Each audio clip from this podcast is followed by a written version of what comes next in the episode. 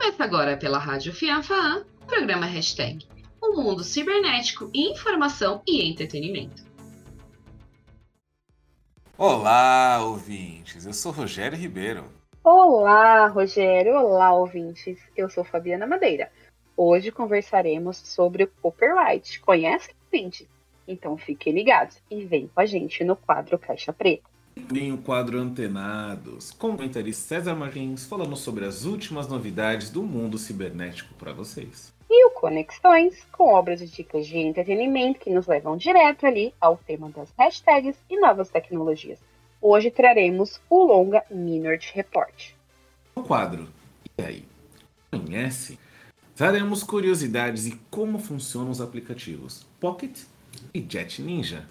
Claro, para vocês. Vamos direto ao nosso hashtag, tá on? E começamos já pelo 5G. A operadora regional de Minas Gerais desiste de lote 5G e é multada. O leilão do 5G realizado pelo governo federal nos dias 4 e 5 deste mês de novembro. Como trouxemos aqui alguns dados da edição passada no nosso hashtag, teve o seu primeiro caso de desistência de uma empresa de, em assumir a operacionalização da tecnologia aqui no Brasil. É, Rogério Ribeiro, está causando já o 5G. E uma nota divulgada pela Agência Nacional de Telecomunicações, a Anatel, informou que a Flylink, operadora de internet por fibra ótica de Uberlândia, em Minas Gerais, desistiu da compra do lote H42. O lote fazia parte dos pacotes regionais, vendidos na sexta-feira, no dia 5. Previam uma licença na frequência de 26 GHz e foi arrematado pela Flylink por 900 mil reais. Faixa operaria o 5G na região do Triângulo Mineiro e em outras localizações do Mato Grosso do Sul. Adquirido em um lance único, o lote foi considerado deserto, uma concorrência já prevista pela Anatel na faixa de 26 GHz. Segundo a comissão da licitação do leilão do 5G, atraiu poucos proponentes. Agora, abre aspas. A gente disponibilizou muito espectro para ver até onde ia.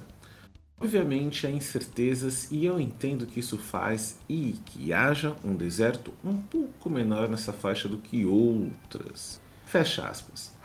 Explica o presidente da comissão Abraão Albino. Com a desistência, a Flylink terá que pagar uma multa de 10% sobre o preço ofertado em sua proposta vencedora. A agência reguladora afirmou que o leilão movimentou cerca de 47,2 bilhões de reais entre os pagamentos ao Tesouro e investimentos obrigatórios. E vamos de Netflix versus jogos. Jogos da Netflix, lançado recentemente para assinantes que usam o sistema Android, passaram a estar disponíveis também para os usuários aí de iPhone e iPad.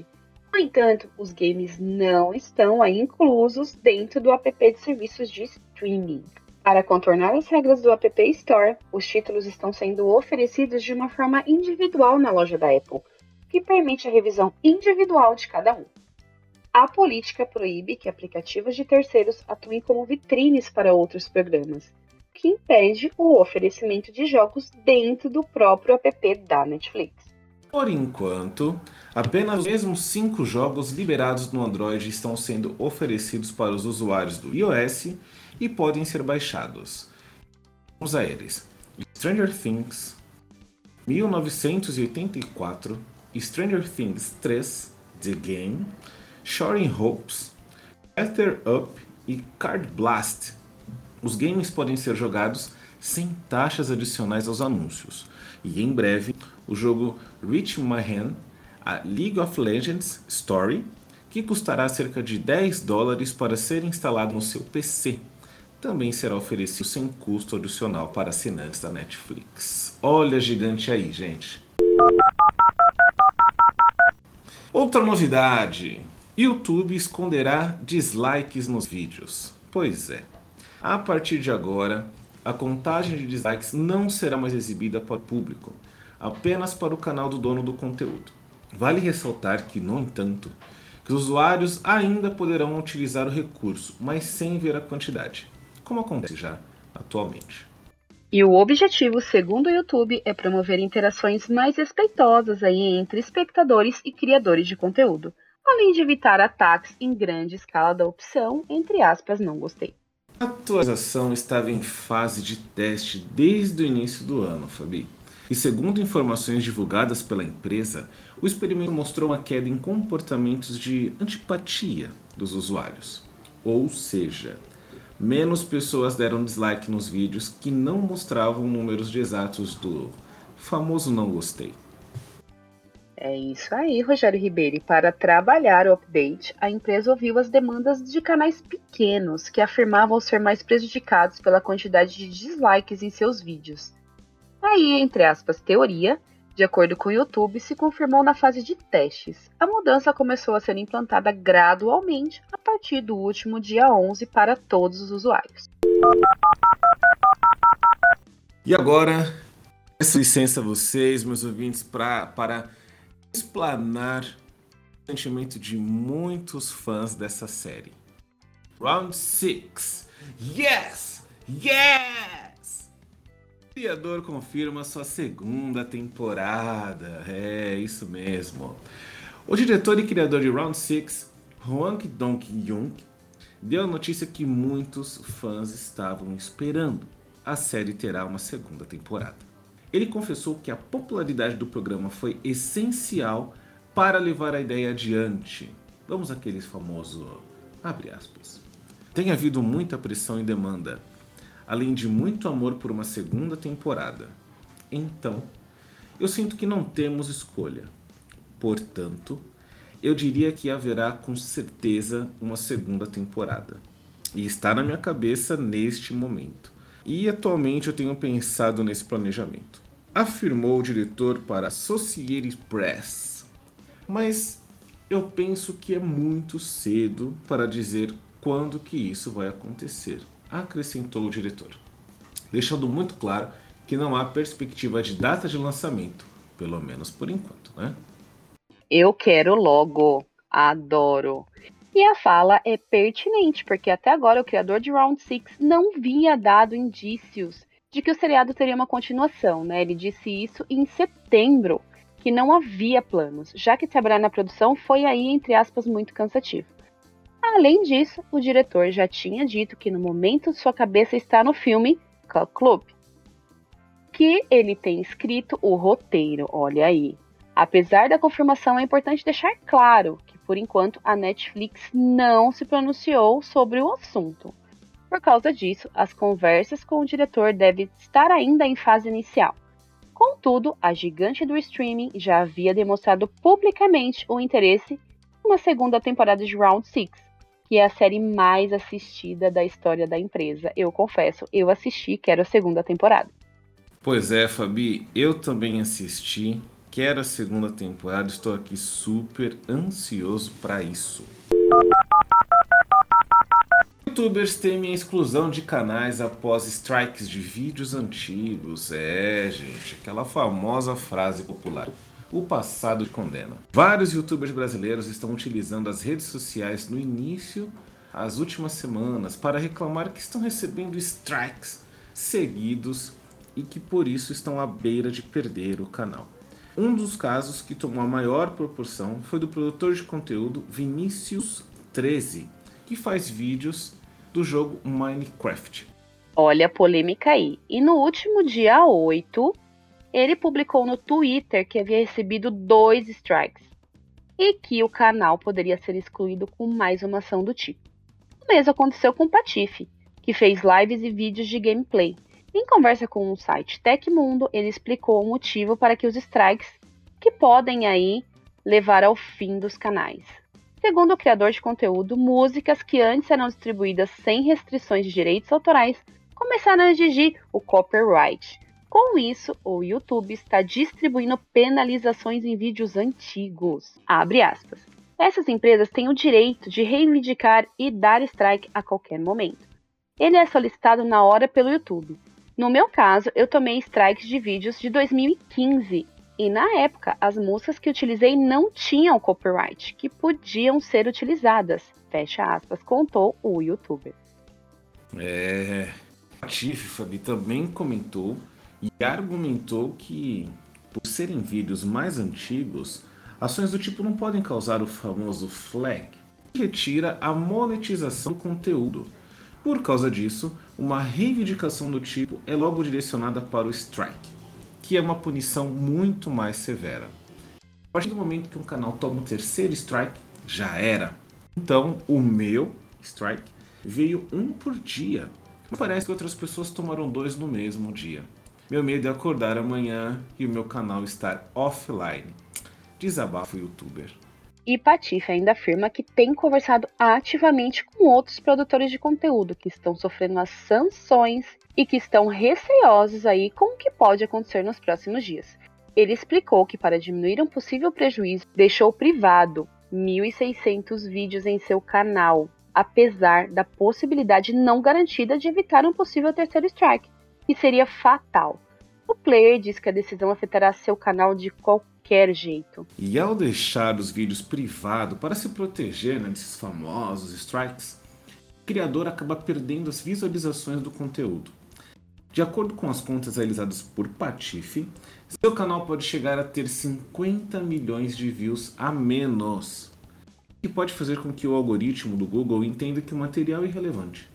Isso impactaria fatalmente o engajamento do youtuber. Muito complicado. E ele ainda completa, abre aspas. Para um produtor, esse tipo de situação nos deixa completamente desprotegidos. E qualquer pessoa que pode passar por isso. Porque existem essas empresas que compram os direitos de músicas antigas e fazem esse processo de strike. Então ficamos à mercê deles, já que em alguns casos tem empresas que pedem uma quantia absurda em dinheiro para não dar strike. Ação conjunta nas redes sociais ou na discussão. Para cobrar uma resposta rápida para o que está acontecendo. Disparou um neto sobre as empresas que compram direitos autorais por uma quantia irrisória e tentam cobrar dos produtores de conteúdo um valor maior. E aí, gostou das novidades? Toda semana nós temos notícias quentinhas aqui no hashtag. E se você perdeu algum episódio na Rádio Felfão, fique tranquilo, pois também estamos nas plataformas digitais. É só você procurar por programa hashtag ouvinte.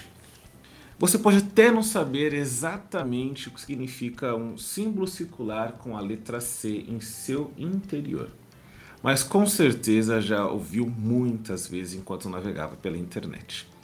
Isso porque apesar da maioria das informações circularem aí livremente no ambiente digital, continua sendo errado e ilegal. Utilizar materiais sem autorização e utilizá-los para fins comerciais. Ao pesquisar por uma imagem no Google, por exemplo, o usuário ele é lembrado que sempre que vê a mensagem, uh, as imagens podem ter direitos autorais, que é mostrada abaixo dos resultados. E por isso que o conceito de copyright que pode ser traduzido como direito de cópia.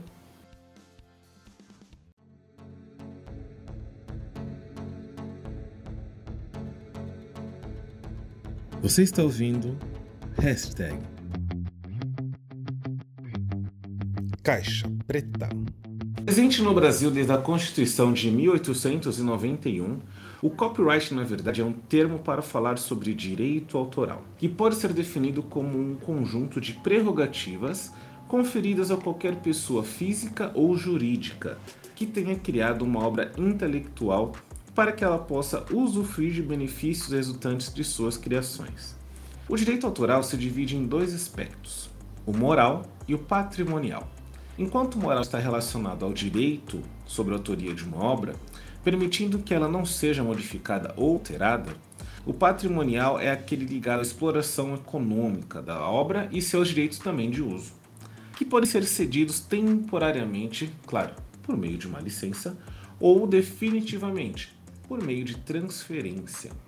Entre as obras passíveis de registros de direitos autorais estão livros, textos literários, artísticos ou científicos, obras artísticas e ilustrações, cartas geográficas e outras obras da mesma natureza, argumentos e roteiros cinematográficos, coletâneas ou compilações, composições musicais, obra em quadrinhos, obras fotográficas, programas de computador entre outras criações que envolvem o intelecto humano. Apesar do registro de direito autoral não ser obrigatório, tê-lo em mãos ainda é a melhor forma de comprovar a autoria de uma criação e também de obter proteção legal sobre ela. O copyright também evita a pirataria e contribui para a conservação de obras intelectuais e oferece também os direitos de exploração sobre ela. De acordo com a Lei de Direitos Autorais, a proteção do direito autoral é válida enquanto o autor estiver vivo e ainda por 70 anos após a sua morte. Além disso, geralmente em menos de 24 horas, o seu direito autoral estará protegido em 173 países, pois o sistema é baseado em tratados internacionais.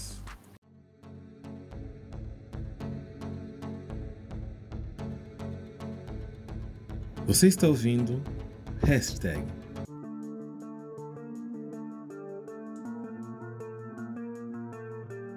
Tudo sobre conexões e dados. Este é o Antenados. E vamos ao nosso Antenados de hoje. César Martins, muito bem-vindo ao nosso hashtag e continuamos com as notícias sobre o 5G. É isso aí, Fabiana. Chegamos mais uma vez aqui no programa Hashtag para falar da continuidade no assunto do 5G que tem muito a ser dito ainda, né? A Anatel atingiu o objetivo de atingir todas as cotas de vendas, né, do, da concessão do, dos canais para o 5G. Nós tivemos aí, como foi dito no último programa, as três principais operadoras é, conseguindo destaque, a TIM, Claro e Vivo, mas nós vimos o surgimento de outras cinco operadoras é, em âmbito nacional, que por conta do 5G vai conseguir oferecer um serviço melhor. Mas tem uma situação atípica no leilão, teve uma operadora que comprou uma cota, que deu um lance e foi aprovado no leilão, a, a Flylink, e desistiu. Eles desistiram porque, segundo a empresa, é, outras cotas que eles precisavam para atingir o objetivo da empresa, eles não conseguiram. Então eles desistiram daqueles, conseguiram, só que não é tão simples assim. Eles vão ter que pagar uma multa de 10% do valor. Acredito não ser barato. Todos os valores assim foram acima do bilhão, né? Da casa de um bilhão. O objetivo no fim arrecadado foi os 47 bilhões. E alguns detalhes que eu quero trazer é como que vai funcionar, qual vai ser a operação, qual operadora vai estar mais preparada, como que as, as cidades, os estados estão se preparando, se movimentando para receber essas tecnologias. É, a operadora que mais comprou, que mais conseguiu ter, ter espaço foi a Claro, Claro é uma, uma gigante aí, né, das telecomunicações e ela foi conseguiu mais lances. Um detalhe antes de chegar no, no, no, no, no próximo ponto é que o canal mais disputado era o de 3 GHz, porque é o que agrega mais usuários ao mesmo tempo. Agora, dando sequência, após a, a, gente saber que a Claro foi a que mais conseguiu ter espaço no 5G, a que está mais preparado não é essa operadora. A mais preparada hoje é a Vivo por conta da fibra ótica é a, é a operadora que tem mais é, quilômetros de fibra em território nacional, então vai ter uma facilidade maior na hora de, de os usuários utilizarem o 5G. Apesar do que uma tecnologia não depende da outra, mas óbvio que a fibra ótica ajuda mais do que o, do que o cabeamento normal. E sobre a Vivo ainda, a Vivo está preparando já a convergência do 4G para o 5G e ela vai fazer as mudanças dos polos e, e, a portabilidade dos usuários ela vai fazer de forma gratuita. Então é visando um mercado maior, é visando uma, um, uma quantidade de usuários maior, ela não vai cobrar para fazer esse, essa portabilidade. Provavelmente as outras operadoras não devem cobrar também, deve seguir nesse mesmo ritmo para agregar mais usuários.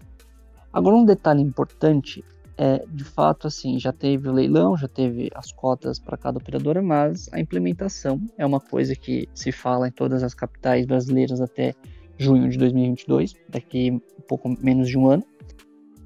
Só que na contramão, no contraponto, hoje no Brasil apenas sete capitais é, estão com nota máxima na LGA. A LGA é a Lei Geral das Antenas. Para a implementação do 5G, seria ideal que essas notas fossem maiores, é, que as mais capitais tivessem. Agora vai ser um serviço de prefeituras implementar é, algumas tecnologias, algumas ferramentas, é, configurar alguma, alguns pontos de antena para quê? Para as capitais no, é, poderem estar capacitadas para receber o, o, sinal 5G. Agora, o, a implementação em território nacional foi o que nós falamos um tempo atrás aqui no programa. É, vai ser lenta, vai ser escalonada. É, Pensa-se até 2025, 2026 implementar no Brasil inteiro. A gente tem o problema de de ainda muitos estarem no 3G, não é um, o 4G não foi 100% implementado, então assim, o 5G é uma ótima, né? Está vindo aí para revolucionar, só que a implementação não vai ser a das mais simples. Mas é isso, Fabi, acho que a gente conseguiu trazer um pouco mais de conteúdo, agregar para quem está ouvindo sobre o 5G, conhecerem é, o que vai ser, conhecerem aí a, as operadoras que estão na frente, na linha de frente, para se prepararem também, né? Sim, com toda certeza. Uh, inclusive, essa notícia da Fly nós trouxemos no hashtag tá onde hoje, né? Dessa edição, você também explanou um pouco mais sobre isso. Uh, e eu vi também, César, que tem empresas que compraram, não sei exatamente se, se isso foi, eu sei que foi dentro do leilão, mas é, não sei se você chegou a ver essa questão, que teve empresas que compraram é, não a faixa para o 5G, mas assim, eles compraram para implementar justamente o que você falou, que tem lugares que ainda não tem o 4G. Então eles pegaram um passo atrás para depois, nesses lugares que tiver o 4G, aí sim conseguir a migração para o 5G.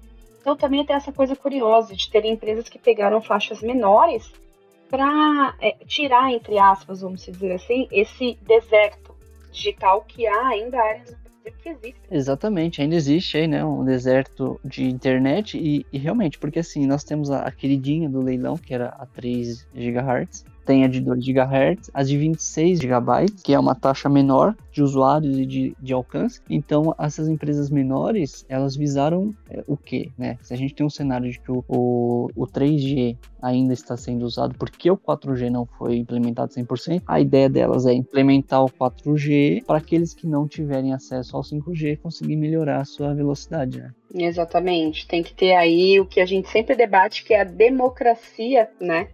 Da internet. Eu sei que é um pouco difícil, né? Muita gente ainda. Na, nas aulas remotas, eu acho que isso ficou muito claro, né? Esse deserto digital. A gente vê aí muita gente com muita coisa nova, mas ainda tem uma parcela significativa que ainda precisa de um pouco mais de atenção. É isso mesmo.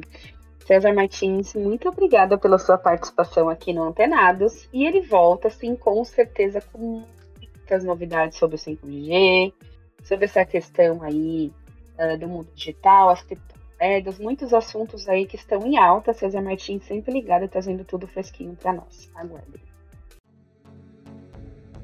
Você está ouvindo hashtag Conexões. E no Conexões, Minort Report, a nova lei. Quando éramos crianças, o mais impressionante nos desenhos do Jackson eram pequenininhas que faziam tudo sozinhas. Bastava pressionar um botão e o almoço surgia prontinho na nossa frente. Em Minute Report, Steven Spielberg não deu muita atenção para as máquinas que faziam as crianças delirarem.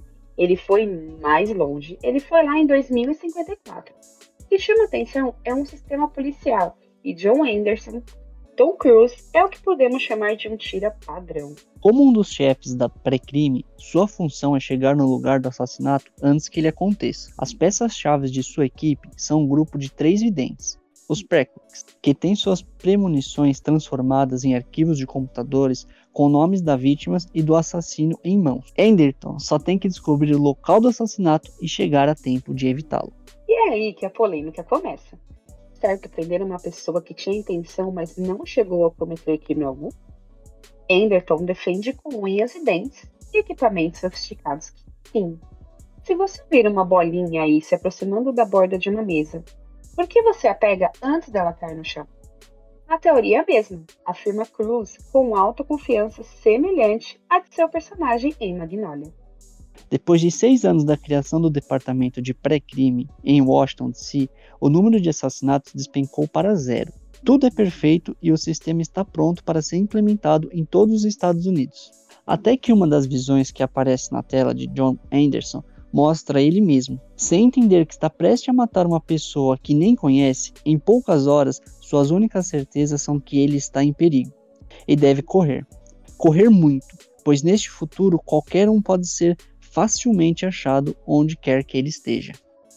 E tendo como matéria-prima um conto de Philip Dick, cujos textos futurísticos também inspiraram aí outros longas que já falamos aqui no hashtag Blade Runner e O Vingador do Futuro. Spielberg criou uma ficção científica que não fica restrita apenas aos fanáticos pelo gênero. A principal razão para isso é que foi assessorado por cientistas, arquitetos, escritores e inventores e conseguiu criar um futuro plausível.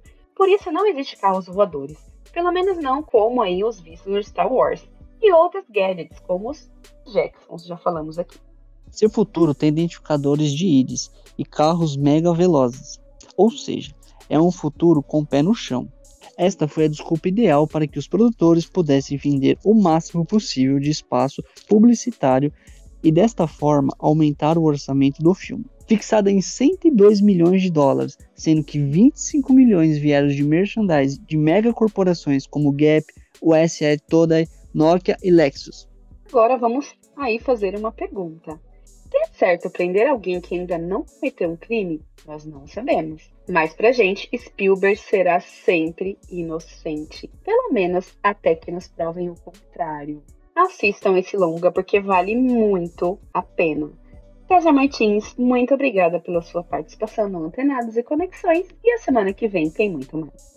Até semana que vem, Fabi, Roger, pessoal que tá ouvindo. A gente volta semana que vem com muito mais informação e um bom filme para comentar aqui. Você está ouvindo hashtag. E o aí, conhece? Ouvintes, aí vão duas dicas super úteis para sua edição e leitura. Jet Ninjas, ou então, como outras pessoas dizem, Get Ninjas. Imprevistos sempre acontecem, né? Quem nunca sabe aí num dia à noite acontece algum probleminha, alguma outra coisa. Em alguns casos, é necessário solicitar serviços de profissionais em diferentes segmentos. Se você não conhece uma pessoa que pode ali ó, te ajudar naquele momento de aflição, a opção é buscar pelo Get Ninjas ou Jet Ninjas, como falamos. O aplicativo conecta possíveis clientes com profissionais que prestam diferentes serviços. É possível consultar lavanderias, diaristas, eletricistas, pintores, entre outras opções. A criação da conta é gratuita e a plataforma utiliza para comparar orçamentos. Para encontrar profissionais, escolha o serviço necessário e preencha um questionário com a especificação do seu pedido urgente, a hora da entrega e também o bairro. Em seguida, o aplicativo exibirá suas informações de contato para receber os orçamentos e combinar os detalhes da sua manutenção. Então podem ficar tranquilos porque tudo será resolvido. O Pocket ele é essencial para quem gosta de ler pelo celular. Com ele você pode salvar artigos da internet para conferir depois quando você quiser, até mesmo offline. O aplicativo também possui um feed e elementos de rede social que permitem ao usuário descobrir artigos que estão em alta no mundo. E aí, meus hashtaggers, gostaram das dicas? Toda semana, aplicativos que facilitam o seu dia a dia estarão aqui no seu hashtag. Se você perdeu algum episódio na Rádio Fanfan, também não tem problema, não se preocupe, porque nós estamos também nas plataformas digitais. É só você ir lá Abre o seu Google ou qualquer outro seu provedor de navegação e digite programa hashtag. Esperamos que vocês tenham gostado, porque eu particularmente amei. Muito obrigado, Fabiana Madeira. Muito obrigado, César Martins. É um prazer fazer o hashtag com vocês. E o programa hashtag de hoje teve a apresentação de Fabiana Madeira e Rogério Ribeiro. E nos comentários, César Martins. Ação, produção, Fabiana Madeira. Edição e sonoplastia, Pedro Henrique. Trilhas extraídas da plataforma de streaming YouTube. Coordenador da Rádio Criança Fan, Carl Francisco. Coordenador dos cursos de Rádio TV, Produção Audiovisual e Multimídia, Fernando Leme. O programa termina com a música de Gilberto Gil, Internet. Perfeita para o nosso hashtag.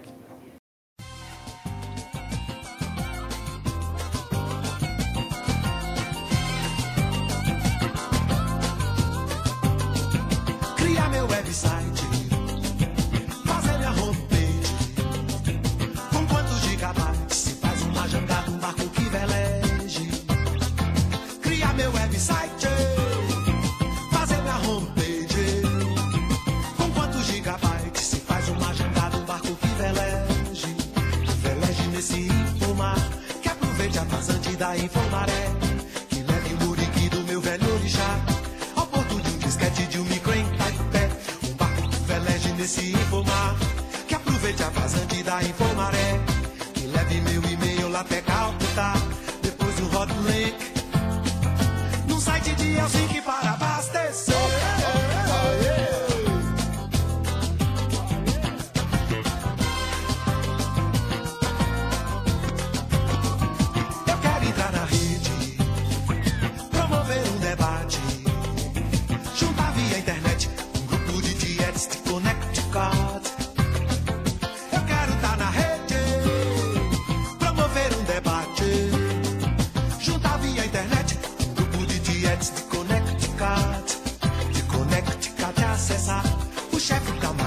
Londres é de Milão.